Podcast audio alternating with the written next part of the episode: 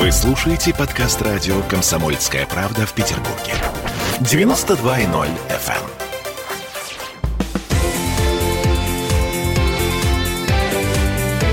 Картина недели. Вновь возвращаемся в эфир. Напомню, что мы с Александром Сергеевичем Записоцким говорим о событиях предстоящей недели и уходящей недели. А, не можем мы упустить такую возможность обсудить выборы президента в Соединенных Штатах Америки. Потому что, во-первых, нашли, как всегда, русский след, российский. Да? Ну, как бы его не нашли -то. Это у нас традиция такая. Вот. А во-вторых, а, кто победит? Вот. Александр Сергеевич знает. Я никогда не делаю прогнозы. Так, давайте... Никогда стараюсь ставки. не вступать в споры. Никогда никаких ставок. Так. Я, м, изучая культуру, поиграл в рулетку. Так, У меня был короткий понятно. период времени. О. Да, в жизни остался на нуле, при этом колебания были очень высокие. Но я про Трампа скажу вам, что я убежден, что выиграет Трамп. Подождите, подождите, спокойно. Байден э, сейчас э, получил, по-моему, э, э, ну, короче говоря, у них какой-то капитальный разрыв по общественному мнению. 13%, по-моему, у Ну, Вы Трампа. знаете, остались- что этот разрыв, вот я вам скажу, как профессиональный, ну, скажем так, гуманитарий в широком смысле, в том числе и социолог, что я, начиная с кандидатской диссертации, профессионально занимаюсь социологией, у меня была большая социологическая глава. Дело в том, что те методы, которые обычно работают на выборах, в нормальном обществе, в обществе, которое находится в нормальном душевном, умственном состоянии, а не в смятении. Вот эти методы перестают работать, потому что американское общество перестало быть нормальным. Это происходит в разных странах, где перегрев обстановки, где есть чрезвычайно активное меньшинство, вот как эти темнокожие, которые на белых на улицах нападают, и где есть большинство нормальное, вменяемое, которая не хочет спорить кулаками, криком, дубинками, огнестрельным оружием и так далее. Большинство замолкает, не вступает ни в какие словесные перепалки ни с кем. То, что мы видели в Беларуси сейчас. То, что мы видели например. в Беларуси. Активное э, меньшинство. Да, да, который кричит, а вот не проголосовали за Лукашенко там 80%. Да проголосовали. Может быть, там 75 или там Ну, неважно. 73, То есть есть меньшинство, оно Да. активно. Так. Меньшинство орет, оно оказывает психологическое давление. Те, кто вчера голосовал даже за Лукашенко, они сегодня начинают кричать с испугу или всякий там, случай. войдя в раж. Да нет, нет, я, конечно, за него не голосовал, это была подтасовка. Хотя никем никакие подтасовки не зафиксированы, кроме, ну, как у нас говорили раньше, демшизы, кроме тех людей, которые были за Тихановскую. Вот команда Тихановской приходила на выборы, а потом орала, что там были подтасовки. Но это не способ выиграть выборы.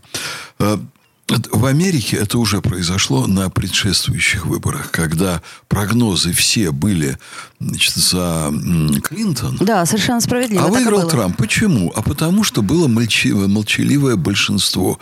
Были люди, которые даже выходя с избирательных участков, вот когда идут экзит-полы, вот эти опросы тех, кто проголосовал, они не говорят правду. Они не хотят объяснять это все. Они не хотят объяснять свой выбор. Они не хотят показаться на экранах телевидения со словами «я голосовал за Трампа». То есть идут, голосуют за Трампа, тайное голосование. Они имеют право, как граждане, совершенно не греша против порядочности, честности и так далее, никак не комментировать или комментировать даже и противоположным образом, если есть личная опасность. Вот они голосуют за одно, а Дальше или молчат, или говорят про другое. Отсюда берутся огромные перекосы. Но мы с вами должны понимать, что Америка – это страна, в которой сейчас свирепствует черный расизм. Не то слово. Да. И, э, конечно... Не а- повезло, кстати, Трампу. А вам не кажется, что все это уже было задумано? И все это для того сделано, чтобы все-таки Трампу было как можно менее комфортно? Потому что я более чем уверена, что он не всем выгоден, мягко скажем. Я недавно смотрел фильм художественный про Коми, про директора ФБР, которого Трамп уволил. И там Трамп показан как художественный как бы фильм, но основанный как бы на реальных событиях. Агитационный, пропагандистский, против Трампа. Трамп там ужасно выглядит таким. Актер его играет омерзительным существом. Омерзительным существом.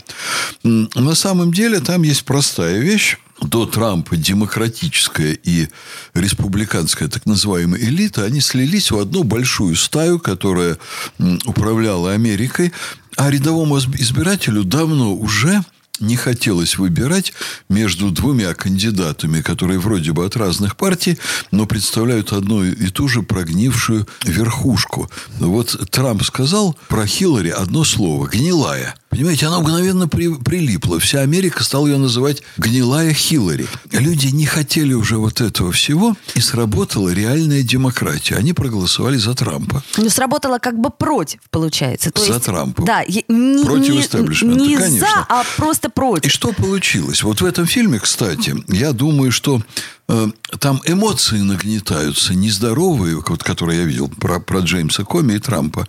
Эмоции против Трампа. А факты, я думаю, в большинстве своем очень точные. Они вот реальность, особенно они подаются вот реально в восприятии как бы вот его оппонентов. Понимаете, он человек со стороны. Он человек другой культуры. Он человек вообще не политической культуры. Он пришел из нормального мира, он думает, что он может с человеком нормально поговорить и сказать ему, ты знаешь, я делаю правильное дело, но поддержи меня, пожалуйста. Он человек бизнеса. Я тебя очень прошу. Он человек из нормальной Америки. А они все уже давно свихнувшиеся, они все зацикленные на некоторых своих вещах, которые к их благополучию имеют особое отношение, а к реальной жизни американцев никакого. Из-за этого Америка и проваливается. Клинтон пришел, конечно, он пришел неподготовленный в их смысле. Он пришел решать практические задачи. Трамп, в смысле? Трамп. Да, да. Он задает простые вопросы. А зачем мы вообще должны ссориться с Россией, когда мы могли бы с ней договориться? Это там крупнейшая ядерная держава там наряду с Америкой.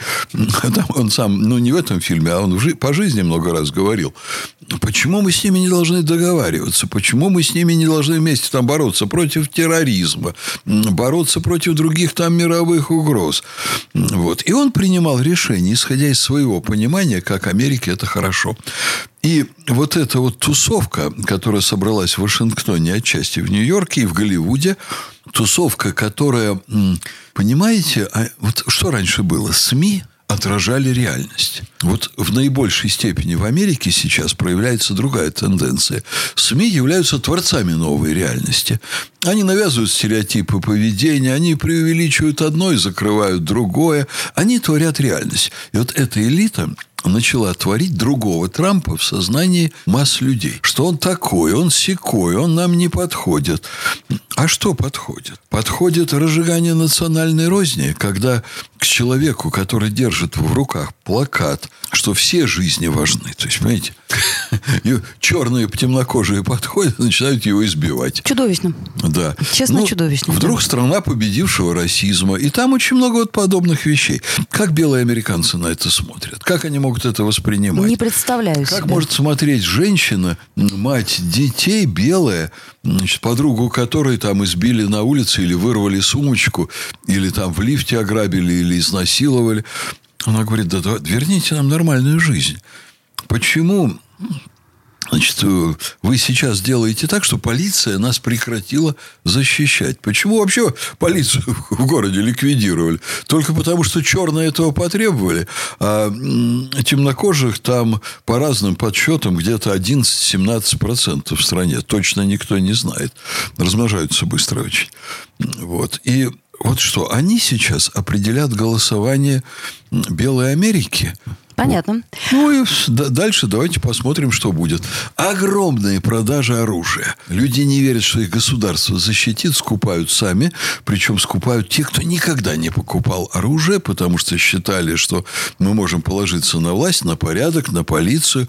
Это уже обстановка массового психоза. Люди бегут из Нью-Йорка. В Нью-Йорке колоссальное количество отелей просто занято темнокожими, которые в пятизвездочные отели ворвались, захватили их и там живут. Это, это уже правда, из Нью-Йорка это, уезжают. Это вакханалия, да, это, вакханалия, да, не только из Нью-Йорка. А давайте попробуем рассмотреть с точки зрения России эту историю. То есть, э, если победит Трамп, то, насколько я понимаю, для нас капитально ничего не изменится. Ну, как-то вот будет так, как э, было примерно. Но хуже-то точно не будет. А если победит Байден, что будет? Вы знаете что? Э, дело в том, что, в принципе, та линия, вот, по которой Америка вела, вот элита вела американскую страну, это линия губительная для Америки. За этим пойдет распад Соединенных Штатов, конечно. Пойдут тяжелейшие процессы. Совершенно не исключен реальный распад, как это было в Советском Союзе. Разделение в начале 90-х. Да, уже давно, понимаете, эти теории появились. Я знаю российских крупных теоретиков, которые ездят с лекциями по всему миру и показывают карты, на какие части распадется, распадутся Соединенные Штаты. Э, наверное, могут существовать какие-то такие своекорыстные интересы у нас, из-за которых мы бы говорили, да пусть у них там будет очень плохо.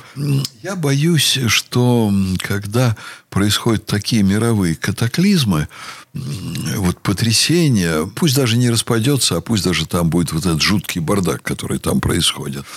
Вот. Э, планета от этого потеряет. Что мы э, заинтересованы в реалистичном, нормальном управлении вот этой крупнейшей, очень важной страной.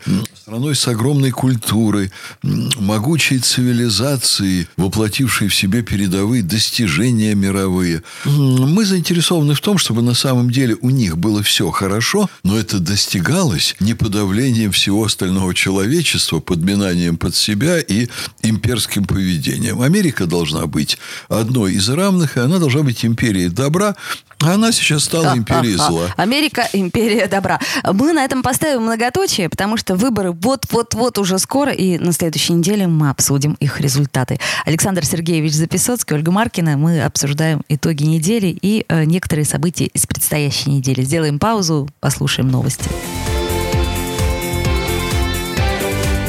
Картина недели.